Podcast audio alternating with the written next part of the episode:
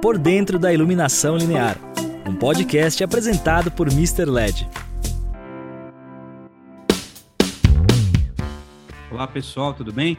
Bem-vindos a mais um episódio do nosso podcast Por Dentro da Iluminação Linear, promovido pela Mr. LED.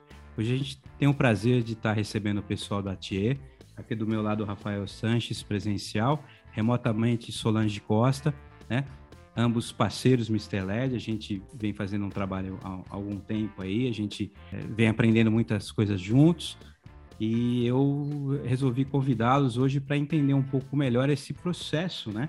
Que envolve todo, todo o trabalho da TIE, quando, quando dou atendimento de um cliente, como que a gente faz para ter um, o máximo possível de êxito e, e garantir uma satisfação com o resultado entregue para o cliente. Então, é, Solange e Rafael, bem-vindos, tudo bem com vocês? Muito obrigado, tudo bem, tudo ótimo. Tudo bem, obrigado pelo convite, é um prazer estar aqui com vocês. Que ótimo. Eu vou pedir né, que vocês se apresentem, né?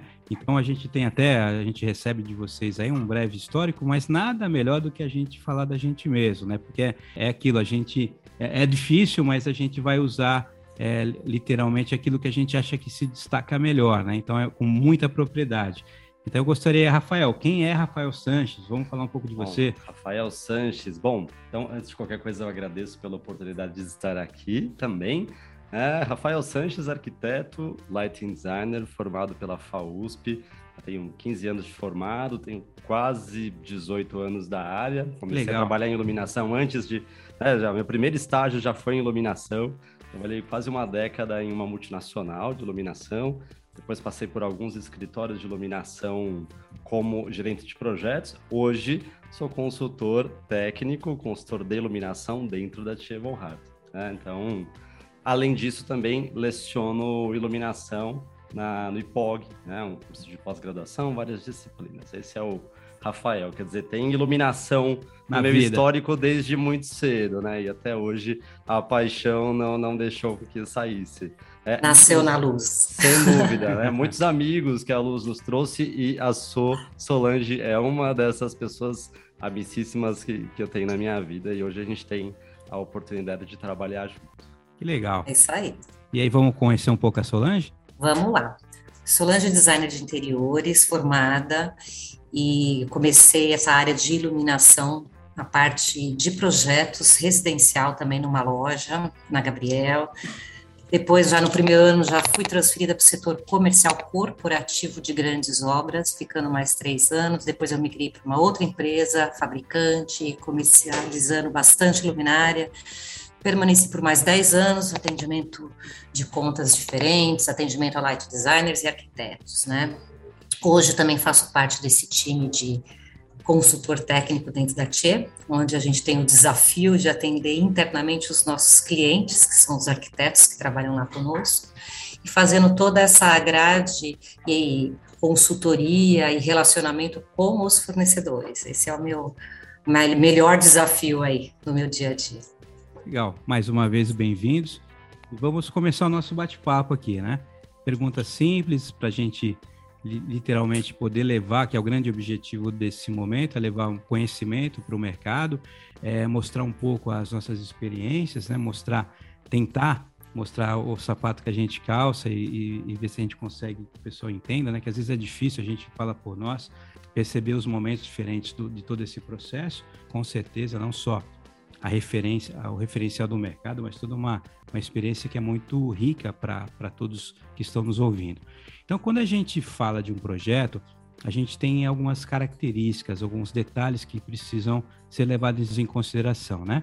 Ou seja, quais são os pontos mais importantes na visão de vocês que precisam ser considerados, inevitavelmente, para que o cliente fique satisfeito? Nessa pergunta é bacana a gente ressaltar, como eu falei, a gente trabalha com os nossos clientes internos, que são os arquitetos conceituadores, que buscam o briefing do cliente final, do que ele quer, e eles nos passam todo essa, esse desejo, né, do que ele quer com a luz, de efeito. Então, eles mostram muitas referências, e aí é o nosso primeiro desafio, né, a gente tentar entender o que ele precisa e trazer quais tipos de equipamentos e luminárias para poder fazer o efeito que ele quer. Isso nessa área de, para a gente tentar atender a expectativa desse cliente interno nosso, né, Rafa?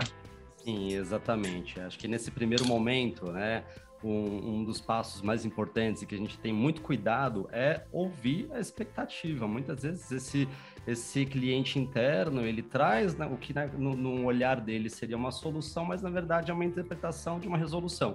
Então a gente tenta olhar para o que ele efetivamente precisa e acaba sendo um, um trabalho hercúleo de explicar exatamente, olha, isso que você quer, esse resultado final funciona assim, assado, esse tipo de luminária não vai atender para essa expectativa, esse tipo de perfil é melhor do que aquele, quer dizer, acaba sendo uma orientação constante, mas sempre com base no, naquilo que a gente escuta, naquilo que a gente ouve desse cliente interno, né? Então saber escutar é Exato. é importantíssimo nesse primeiro momento. Ou seja, a gente pode dizer que nesse primeiro processo há também uma necessidade de um alinhamento, até mesmo numa forma didática, né? De, de explicar para o cliente que talvez aquela ideia não seja melhor. E aí que vocês, como profissionais, podem estar literalmente debatendo e oferecendo uma, uma, uma alternativa, é isso? Exatamente. Muitas vezes eles vêm com uma ideia onde o que ele está querendo iluminar não vai ser tecnicamente permitido, porque ali não ah. vai atingir a quantidade que ele precisa, né, Rafa? Aí entra essa coisa de você tentar mostrar para ele a fotometria da luminária, como que se comporta esse equipamento que ele quer pôr ali na onde ele quer iluminar. Então, ah. aí é essa orientação, né? Legal. E aí vamos falar do, de um ponto delicado, né? Que é o, o dizem que é a parte mais sensível do ser humano, que é o bolso, né? Então, quando a gente fala de, de verba, né? Quando a gente fala de destinar uma verba para um projeto, né? Às vezes a gente tem que fazer algumas mudanças. Aí, como, como que vocês lidam com isso? Quando é necessário adequar, quer dizer, tem que ser feito algum tipo de manobra, é, o que, que, é feito para que a gente possa garantir uma boa qualidade e atender essa necessidade do cliente? Então, partindo já de que já está tudo resolvido e alinhado no quesito, é, o que eles precisam de material, técnica e distribuição na planta, a gente já faz toda uma planilha de custo e a gente consegue chegar a um valor final daquele projeto. E a gente vai ver se cabe ou não dentro do budget do cliente. Acho que é muito bacana a gente falar aqui esse olhar do cliente, né? Porque o light designer e às vezes o arquiteto conceituador traz mil ideias maravilhosas, mas a gente tem que fazer caber dentro do budget da realidade do cliente. E esse é o nosso principal desafio né, Rafa? E aí a gente vê o que, a gente faz no meio disso no dia a dia, né? Sem dúvida. É, é, nesse sentido, entender todos os, todas as tecnologias que estão ali especificadas, ah. o que efetivamente é aplicado para uma resolução técnica, aquilo que é indispensável, aquilo que tem um viés decorativo e trabalhar com variáveis, né? Às vezes a gente não precisa ter uma vida útil extremamente longa em alguns equipamentos, você consegue baratear reduzindo a vida útil, às vezes o tempo de vida do, do, do enfim, daquele empreendimento. Hum é, o tempo de uso por dia, sim, sim. enfim, não, não, requer que você tenha uma vida útil super longa. Então, muitas vezes é o caso da gente reespecificar alguns itens com uma especificação um pouquinho mais simples, um pouco mais básica, né? Uhum. Então, fala-se muito que o, o bom é melhor que o ótimo em algumas situações. Eu entendo muito nesse aspecto, né? Então, o, o, melhor que, o melhor dos mundos é você efetivamente conseguir executar e, e implementar da melhor forma possível e cabendo no budget, né, Sô? Sim, a tal reengenharia que hoje em dia tem falado muito, né? É, é, tentar fazer exatamente o que ele quer com o menor valor possível. Então, muitas das vezes a gente tenta trazer uma montagem diferente, que tipo de produto que poderia dar o mesmo efeito, mas que tivesse um custo diferente. Eu acho que isso nos ajuda muito quando o fornecedor consegue dar para a gente essa opção, né? Sim. Sem dúvida. E muitas vezes esse, essa análise acaba sendo com uma lupa, né? A gente começa a olhar ponto a ponto, item a item. Isso. O que, o que é tem mais peso. Exatamente. Né? O que, que, representa um percentual maior do pacote, o que, que representa isso. o impacto visual menor, né? Tudo isso é uma análise muito cuidadosa para não arranhar o resultado final, final, que foi pretendido e discutido lá atrás, né? Aquilo que a gente tinha dito antes expectativa, Exato. proposição técnica, assim vai. E, e, dentro da experiência de vocês, esse trabalho de reengenharia, ele é constante, ele, ele não é ocasional, é isso, assim, de, de 100 projetos, isso acontece em que intensidade que eu tenho realmente problema? Uns 80%, 80%, será, Rafa? É. Eu acho que existem alguns clientes premium que, que já têm um budget privilegiado, que já sabe o que quer, e, mas assim, não é a maioria deles, não. Eu tá. acho que hoje em dia as pessoas querem fazer mais por menos, né? É isso. É bem isso. E no nosso dia a dia, né, como a gente acaba atuando muito nos processos de concepção inicial, previsão de verba de obra, então nesses processos que a gente acaba participando mais, a gente consegue ajudar a própria construtora a garantir que exista uma previsão de verba Sim. um pouco mais acertada. Então, em algumas situações, isso é possível, segurar um pouco mais esse orçamento. Mas, às vezes, no meio da negociação, é, o, time comercial é, vai lá é, para fechar um negócio, fechar uma obra importante, acaba aplicando alguns descontos, uns malabarismos aí em é. termos de, de negociação isso. que a gente tem que se virar. Uma negociação linear, né? Com todas as matérias para a gente fechar, um dando 5%, 10% geral, e aí a gente tem que rebolar para fazer caber tudo aquilo dentro com 10% a menos. É. Sem perder a qualidade, mas garantindo ali que caiba nesse Exato. orçamento. É, e até vou até uma curiosidade minha, porque o que a gente vê também na, nas obras residenciais em especial, né, não existe toda essa engenharia que se tem num, num, corporativo, onde você tem toda uma equipe, né? É um projeto pré-definido, multidisciplinar, né? É, é literalmente composto por várias mentes ali construindo tudo aquilo. Então você tem ali um orçamento, um budget que ele, ele é mais ou menos controlado, né? E a gente brinca, né, na, na, área residencial, a iluminação sofre, né? Como ela fica por último, quando chega a vez dela já não tem mais dinheiro. Isso no, no, no cenário é, é, corporativo, na visão de vocês, também é uma realidade, existe muito essa do, pô, eu fiz um projeto, estimei gastar 2 milhões, eu já estou em, em 800 e está ainda faltando um monte. É, é normal isso? No, no, ou é, é muito melhor controlado? Eu acho que no corporativo a gente tem um pouco mais disso controlado, pelo fato deles entenderem a necessidade da luz. Muitas das vezes a gente precisa dela para cumprir um pré-requisito de uma certificação, ah. de um lead, e tem o um mínimo, a quantidade de luz para a área de trabalho. Então, eu acho que com relação a isso já tem consciência, tanto o cliente quanto as, as construtoras em gerais, né? Elas já têm essa, esse entendimento, né, Rafa? Estou achando. Sim, inclusive porque assim, nós trabalhamos numa empresa Grupo Atier, né? Ele, ele tem lá a frente de arquitetura, a frente de construtora, dentre várias outras, né? Sim. Então, toda a equipe, toda, todos os profissionais envolvidos sabem que qualquer uma das disciplinas, se ficar defasada, o conjunto como um todo vai ficar comprometido, né? Então, ah. nessa situação, no final das contas, acaba se garantindo a fatia da iluminação, pelo menos um pouco mais íntegra. Né? Isso. Que ótimo. e vamos lá, eu, quando a gente sempre, uma coisa que a gente fala, né, às vezes vender é fácil, né, mas manter o cliente depois, numa segunda, é mais difícil, né? E daí vem uma coisa muito importante que é o pós-venda. É você, após aquele relacionamento, você continuar, né? É como a gente brinca aqui, né? Não acabou quando o caminhão coleta aquilo de fato, enquanto não tiver instalado e, e, e, depois a percepção de que aquilo realmente atendeu a minha expectativa, né, ainda não acabou. Então eu digo, eu, eu perguntaria para vocês, na visão da TIE, na visão de vocês, é, o que, que é esse pós-venda e qual a importância disso que tem, é, que tem um pós-venda em todo esse processo que a gente está discutindo aqui? Acho que o pós-venda é a parte mais importante da obra, né? Porque quando a gente faz uma especificação, uma compra, instalou e está tudo bem, isso passa desapercebido, está tudo ótimo, né? Ninguém sabe se deu problema, se não deu problema. Mas eu acho que o pós-venda inicia a partir do momento que fecha o pedido, antes mesmo da peça chegar na obra, né? Como que são feitos esses cortes lineares, é, como que nós vamos fazer esse gabarito para que o pessoal da instalação não tenha dúvida, não faça confusão. Então, assim, esse pós-venda é partindo dali, qual é o contato, que horário que eu vou falar com alguém com relação ao recebimento desse material. Então, fazer esse acompanhamento do momento que fecha o pedido até estar tá tudo 100% instalado, orientado e focado, eu acho que é a parte mais importante do negócio, né?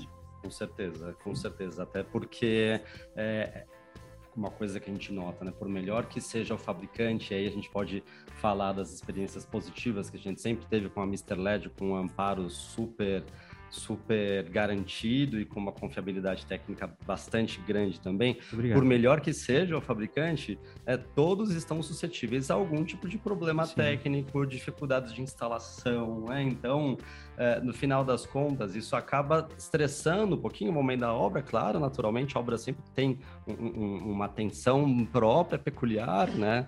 Mas o importante é que se consiga concluir da melhor forma e que no final e do mais rápido possível é, isso esteja devidamente resolvido e que a comunicação sempre seja clara, né? Assim, vamos fazer isso, vamos cumprir tal prazo, não vamos cumprir tal prazo, então, quer dizer, então, o combinado não é claro, né? Exatamente.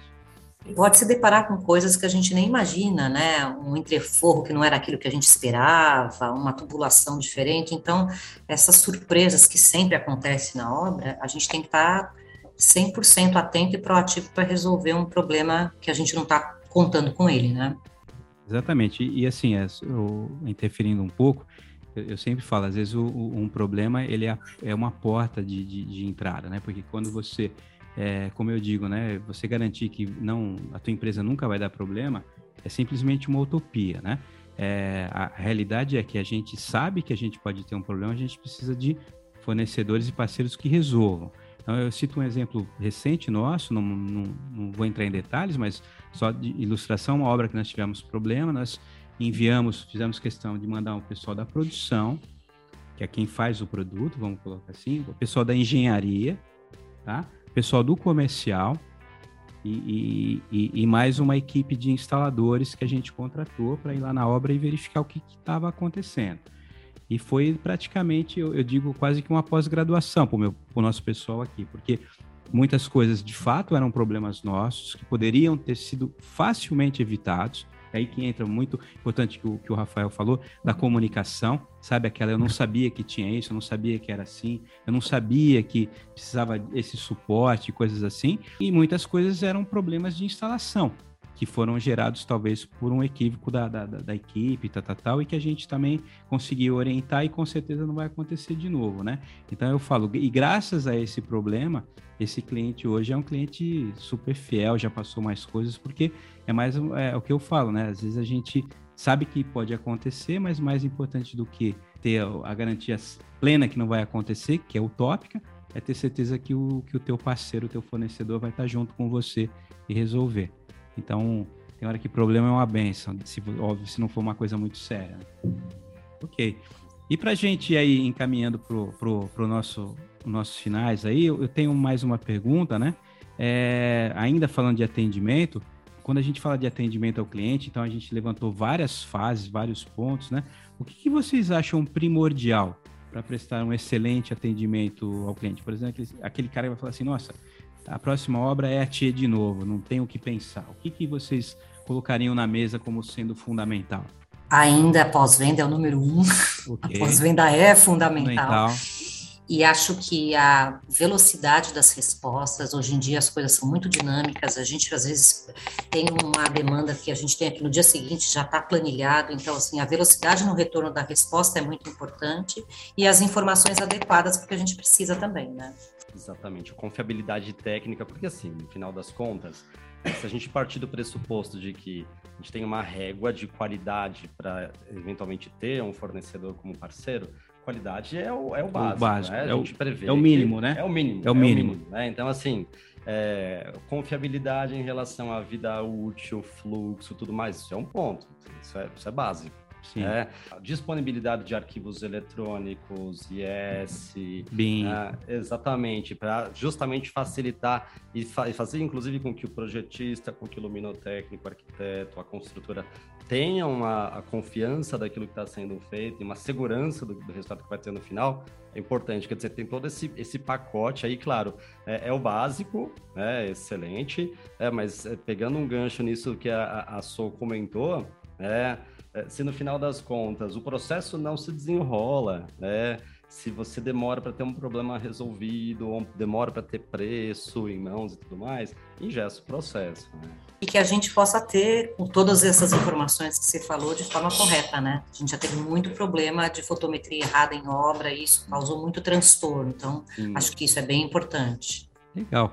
E eu vou pôr mais uma, uma pergunta aí na, na, na lista aqui, a gente complementar aí, mas até para pegar um pouco a experiência de vocês, a gente, obviamente que, é, infelizmente não, não acabou ainda, mas a gente pode falar que está quase vivendo num pós-pandemia, né?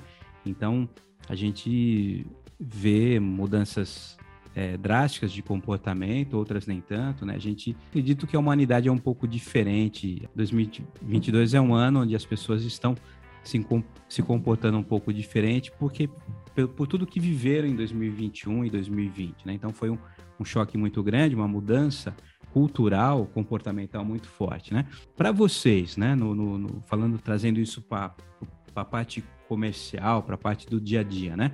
Como que vocês não, não, e aí não é a questão de se aumentou o volume de negócio, se caiu, não é essa parte, mas essa questão da, das mudanças comportamentais que podem trazer algum tipo de mudança no, no, no, no, tipo de relacionamento que vocês têm com o cliente. Como que vocês veem isso? Foi alguma coisa muito significativa a mudança? Foi muito de leve? Mudou alguma coisa para vocês? Como, como que é a visão de vocês pós-pandemia, vamos chamar assim? Eu acho que a pandemia é, foi uma marca para todo mundo, né? Para uhum. toda a população mundial. E a gente se adequar a essa nova situação no início demorou um pouco e agora retomar toda essa parte comercial, física, né, e presencial também tem sido uma nova adaptação. Eu acho que para todo mundo é uma nova formatação de trabalho. Eu gosto muito de me relacionar presencial, falar com as pessoas, estar nos lugares. Eu acho isso importante. É, essa retomada para mim tem me feito muito bem e acho que para os negócios também, bem. né? E a gente tem que respeitar, porque nem todo mundo tem essa mesma percepção e essa forma de atuar. Então, eu acho que o respeitar o espaço do outro, se colocar no lugar do outro, é, é uma coisa que está mais presente com todo mundo nas reuniões. O fato hoje de eu estar é, online, o Rafa está aí presente, então eu acho que a gente conseguiu encontrar soluções diferentes de fazer reuniões e, enfim, de buscar alternativas de trabalho, não é? Eu acho isso.